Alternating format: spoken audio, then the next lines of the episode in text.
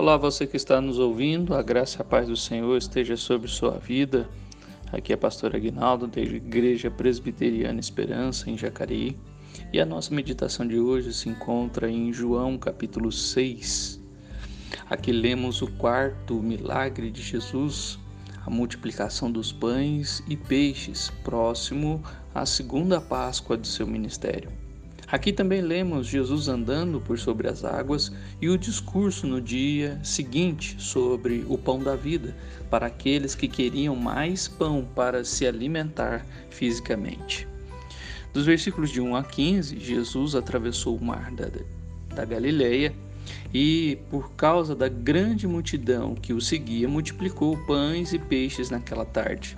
Quando viram o sinal que Jesus realizara, tentaram proclamá-lo como rei, mas Jesus se retirou sozinho para o monte.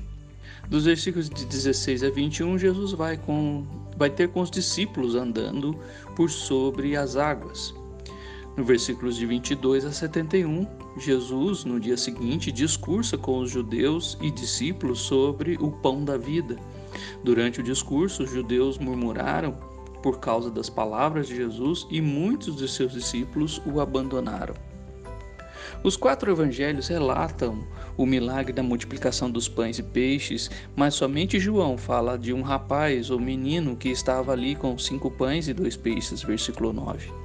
É também curioso o fato de que Jesus tenha feito da água vinho próximo à Páscoa no ano anterior, no capítulo 2:13, e agora próximo à Páscoa novamente, no versículo 4, faça a multiplicação dos pães, pois no próximo ano, na Páscoa, a ceia será instituída.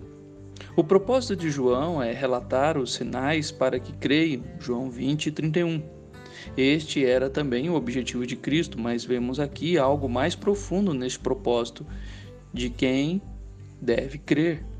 No primeiro sinal, os discípulos creram quando a água se transformou em vinho, do, no capítulo 2, 11.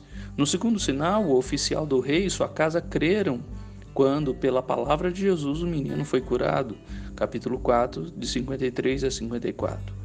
No terceiro sinal, ninguém creu em Jesus porque o homem foi curado num sábado. Capítulo 5, versículo 16, 38 e 40, 47. Agora, somente os doze creem no Senhor. Capítulo 6, de 68 a 69. Os demais que receberam o milagre da multiplicação acharam que Jesus era um profeta. Versículo 14. Estes murmuraram e abandonaram Jesus. Versículo 41, 52, 60 e 66. Quando temos tudo em casa, nem lembramos de agradecer a Deus pela sua, pela sua provisão. Mas quando falta, somos os primeiros a reclamar com Deus. Crer em Jesus é se submeter a seu poder, graça e misericórdia. É saber que do pouco Deus pode fazer muito, como 2 Reis, capítulo 4, de 1 a 7.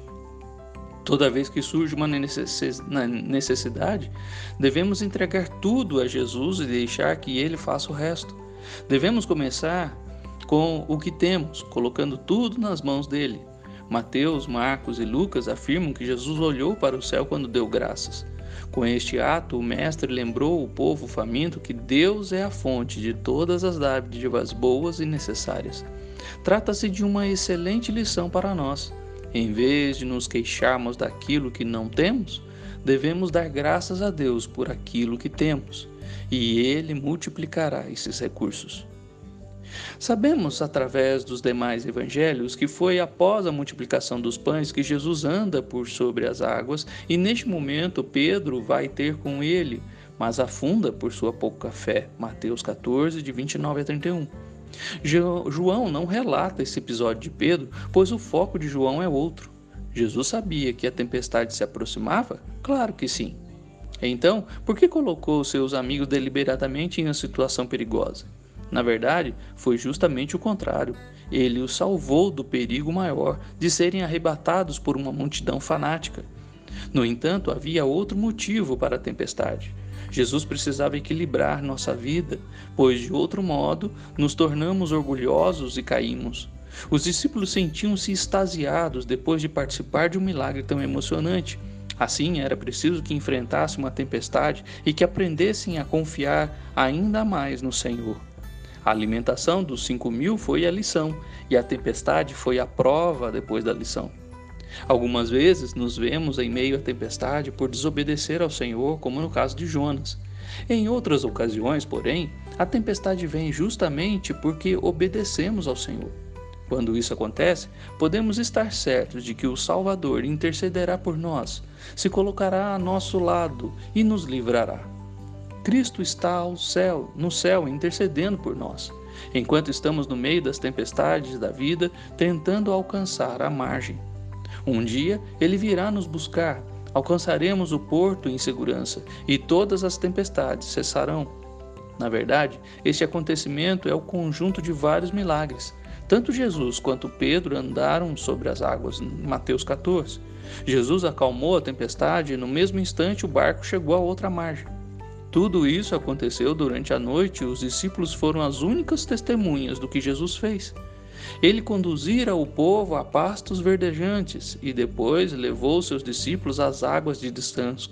Salmo, Salmo 23. Que pastor maravilhoso ele é! O propósito do sinal era dar a Jesus a oportunidade de falar à multidão. Trata-se mais uma vez de um ministério de graça e verdade, como João 1,17 nos ensina. Em sua graça, Jesus alimentou o povo faminto, mas em sua verdade, lhe deu a palavra de Deus. O povo queria comida, mas não a verdade. E no final, quase todos abandonaram Jesus e se recusaram a andar com ele. Jesus perdeu sua multidão com um único sermão. A multidão começou procurando Jesus, mas logo passou a lhe pedir sinais, porque os judeus pedem sinais, como Paulo diz em 1 Coríntios 1, 22. Os rabinos ensinavam que quando o Messias viesse, re repetiria o milagre do maná, como em Êxodo 16. Se Jesus havia de fato sido enviado por Deus, então deveria provar isso, fazendo o maná descer do céu. Queriam ver para crer. Mas a fé que se baseia somente em sinais, não na, não na verdade da palavra de Deus, pode levar a pessoa a se desviar, pois até mesmo Satanás é capaz de realizar prodígios da mentira, segundo Tessalonicenses 2, de 8 a 10. Ver também João, nós vemos também em João 2, 18 a 25 e 4, 48. Hoje em dia, as pessoas só querem Jesus Cristo em função dos benefícios que pode oferecer. Jesus descreveu claramente o pão da vida. Ele é o verdadeiro pão da vida que desceu do céu. Não veio apenas para Israel, mas para todo o mundo. Veio não apenas para sustentar a vida, mas para dar a vida. Em sete ocasiões nesse sermão, Jesus fala sobre descer do céu, uma declaração de sua divindade. O maná do Antigo Testamento era apenas um tipo de verdadeiro pão, o Senhor Jesus Cristo. Crer é vir a Cristo e se entregar a Ele. No encerramento de seu sermão, Jesus ilustrou o vir e o crer falando sobre comer e beber.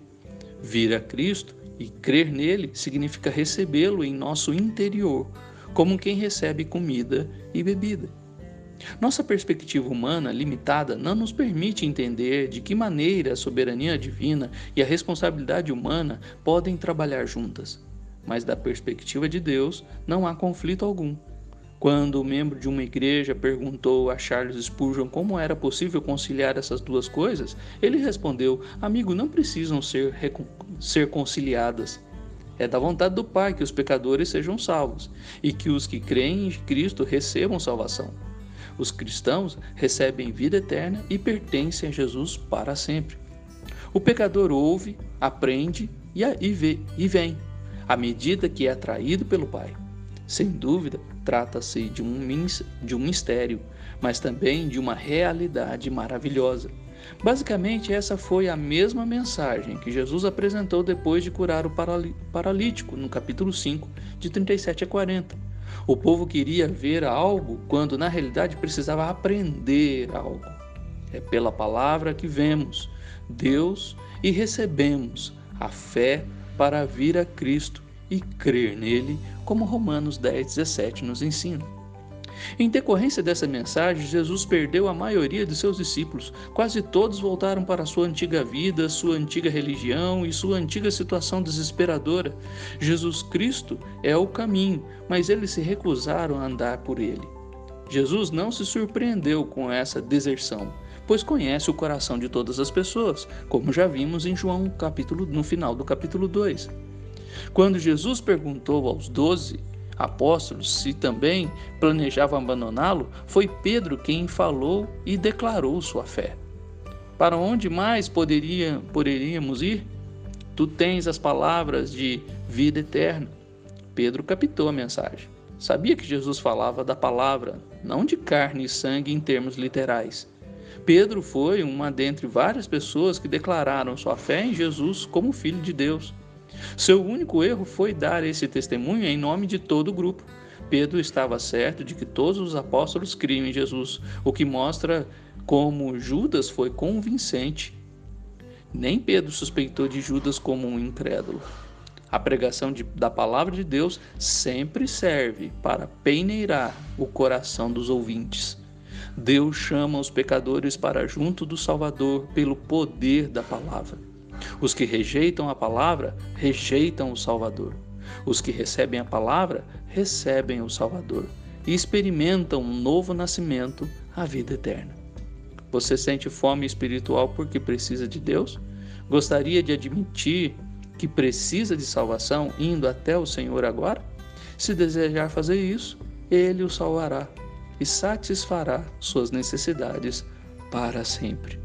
Que Deus cuide de você, que Ele multiplique aquilo que está faltando, mas principalmente que Ele multiplique a sua fé em seu coração.